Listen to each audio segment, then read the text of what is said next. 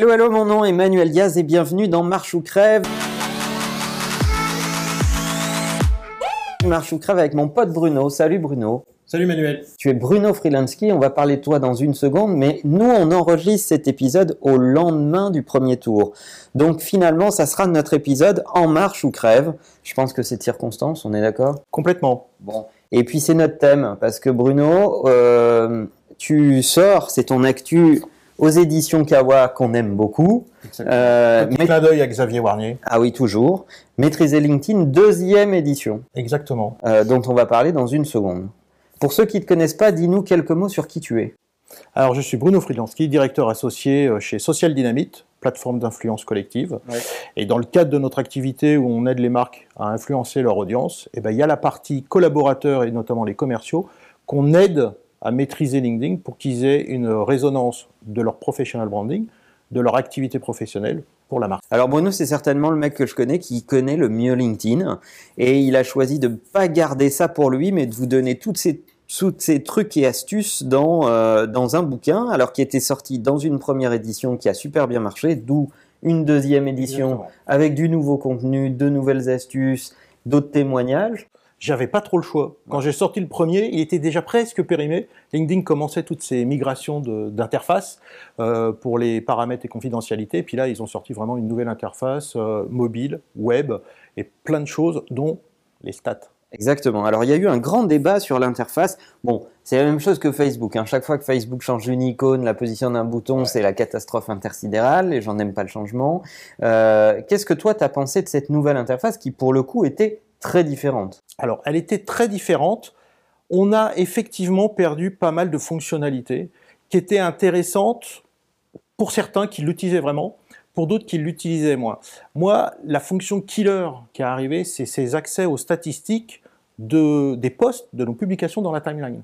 On les avait sur Pulse, on les avait sur les pages entreprises, mais on n'avait rien dans notre timeline, et pourtant on nous dit soyez pertinents, produisez du bon contenu, partagez du bon contenu, mais si j'ai pas de data pour analyser ma perf, si je puis dire, bah, j'ai pas d'infos. Donc ça, ça a été vraiment l'élément euh, marquant pour toi. Exactement. C'est-à-dire que tout le reste, on aime ou on n'aime pas effectivement la nouvelle interface, c'est la nouvelle et on a ces statistiques qui nous permettent de parfaitement savoir la portée qu'on peut avoir, le type de contenu qui fait qu'on arrive à engager notre audience. C'est quand même le principal. C'est-à-dire que moi, ma vision de, de LinkedIn et des réseaux sociaux professionnels, c'est rencontrer les gens dans la vraie vie, c'est créer une conversation et d'être centré sur l'humain.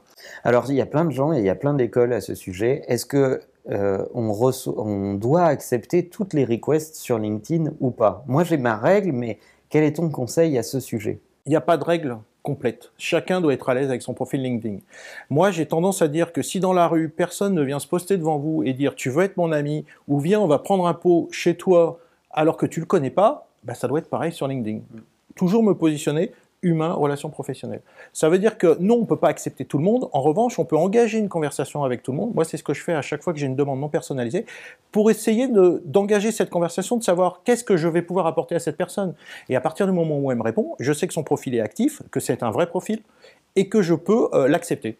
Alors, si vous voulez une astuce pour vous connecter avec moi sur LinkedIn, euh, je n'accepte ou que les gens que j'ai rencontrés au moins une fois dans la vraie vie, ou les gens qui m'ont mis une note au moment du request. Euh, parce que quand tu fais ta demande d'amis, tu peux mettre une note qui dit euh, j'ai lu ton contenu, j'ai vu ce que tu écrivais, on ne s'est pas encore rencontré, mais j'aimerais te parler de ceci ou de cela.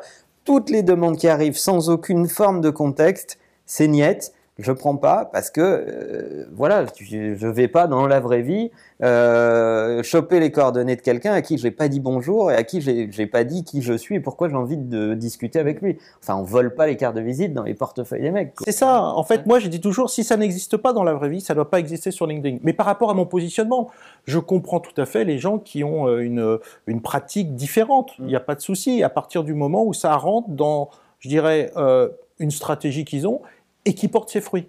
Et alors, ce qui est marrant avec LinkedIn, c'est qu'il y a des pratiques très très différentes. Alors, évidemment, il y a le côté candidat et, et, euh, et, les jeunes. Euh, alors, je ne sais pas si tu as remarqué, moi, je vois de plus en plus de jeunes qui n'ont pas de profil LinkedIn ou des profils LinkedIn très très pauvres. Quoi. Mm. Ils ont bloqué leur nom, ils ont mis un truc un jour et puis terminé. Ce que les gens ne voient pas, c'est qu'une fois que le profil il est créé, mm. c'est-à-dire le compte est créé, qu'il soit bien rempli, mal rempli, c'est le résultat qui sort dans toutes les recherches Google quand on a le nom et le prénom. Mm. Et c'est notre double numérique. Moi, c'est ce que j'appelle la carte d'identité professionnelle digitale. Mm. Elle bosse 24 heures sur 24, 7 jours sur 7. Mm. Et c'est la première impression qu'on fait, c'est souvent avec notre profil. Donc s'il est mal rempli, ben, on se tire une balle dans le pied. Si vous êtes un jeune dans la vie active, euh, en train de finir ses études ou euh, en train de chercher son premier job, bah, ce bouquin, il faut le lire de toute urgence. Un autre contenu qu'il faut regarder, c'est celui de Jacques Froissant qui donne de super conseils aux jeunes gens qui essayent de faire leur premier pas pour chercher leur stage ou leur premier job. Et la combinaison des deux, c'est de la nitroglycérine, les enfants. Là, il peut plus rien vous arriver, vous êtes totalement explosif, euh, tout le monde va vous remarquer et tout le monde va engager avec vos contenus. Le deuxième euh, euh, type de profil qu'on croise, c'est des gens qui sont dans la vie active, qui sont Mm. déjà euh, actifs. Tu mets pas mal de témoignages, euh, plus d'une dizaine, 13 témoignages, c'est ça, non, je crois euh, dans, dans, dans celui-là, mais non, moi non plus, je suis jamais superstitieux parce qu'il paraît que ça porte malheur. Euh, alors, tu as eu la gentillesse de me faire témoigner dans le bouquin, mais mais il y a il y a Philippe De Vos, il y a y a David Abiker, il y a il y a plein de gens en fait qui parlent de comment ils utilisent Lin- LinkedIn finalement. Exactement. Et on En fait, voit des pratiques très différentes. Hein. Complètement. En fait, j'ai voulu que chacun me partage son usage de LinkedIn, ce que ça lui a apporté dans euh, sa vie professionnelle. Et j'ai voulu avoir ces témoignages avec des gens qui sont euh, soit déjà dans le social selling, soit qui ne le sont pas du tout. Mais surtout, je considère que si je fais un livre moi tout seul, bah, je suis qui pour faire un livre et dire euh, ce qu'il faut faire. Donc, les témoignages viennent renforcer ce que je dis, voire parfois euh, le contredire, parce que autre chose fonctionne. Euh, c'est vraiment du partage. Moi, le sens de ce livre, c'est vraiment de partager euh, une vision, une expertise et, et- et une envie d'utiliser ce réseau. C'est quoi une des plus belles aventures qui te soit arrivée sur LinkedIn? Ne dis pas que tu as rencontré ta femme sur LinkedIn. Non, parce que j'ai rencontré avant LinkedIn, je suis trop vieux pour ça. Moi, c'est de faire des belles rencontres où je vois quelqu'un qui commente euh, soit un de mes posts, soit même un, article sur Pulse. Je prends contact avec lui parce que, ou avec elle parce que je trouve que son, son témoignage est intéressant, son commentaire est intéressant. Et de fil en aiguille, eh ben, on commence à échanger et puis on déjeune ensemble et puis on se rend compte qu'on a des atomes crochus. Et puis parfois, ça peut déboucher sur du business ou simplement de la collaboration et on continue à échanger, à créer de la valeur ensemble. J'en ai plusieurs des belles histoires parce que c'est un peu moi mon objectif. J'ai créé euh, deux sociétés. Euh, je participe à une deuxième là avec euh, Social Dynamic. J'ai rencontré Julien Carlier, mon associé, via les réseaux sociaux digitaux, Mhm. mais également euh, en vrai puisqu'on s'est croisés à des manifestations. Euh, je l'ai interviewé sur un, un webzine que je faisais Et ça a démarré comme ça. Et ça a démarré comme ça. Le précédent, euh, avec euh, Jérémy Benmoussa, euh, on s'est rencontrés par les réseaux sociaux, c'est son blog, on a déjeuné ensemble, et puis à force de, de- de travailler dans la même pièce, on s'est dit, bon, bah, on fait un truc ensemble. Quoi. D'ailleurs, c'est très perso, mais je trouve qu'une des fonctionnalités de LinkedIn qui est euh, un peu oubliée ou peu fréquentée, à part euh, pour des gens qui euh, utilisent LinkedIn à une, à une dose plus élevée que la moyenne, c'est tout le contenu qu'il y a dans les groupes thématiques. Il y a des groupes thématiques avec une profondeur de contenu incroyable, en fait, euh, avec des gens qui échangent sur des thématiques assez pointues. Et, et- et- et là, LinkedIn a modifié les groupes, et quelque part, ils les ont tués.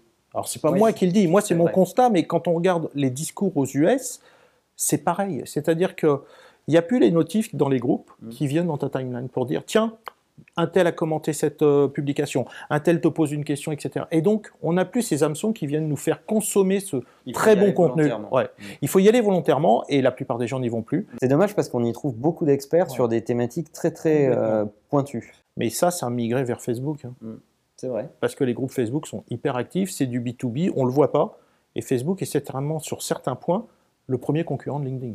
Ouais, et puis ils avancent hyper bien avec Workplace, euh, dont on est aussi utilisateur.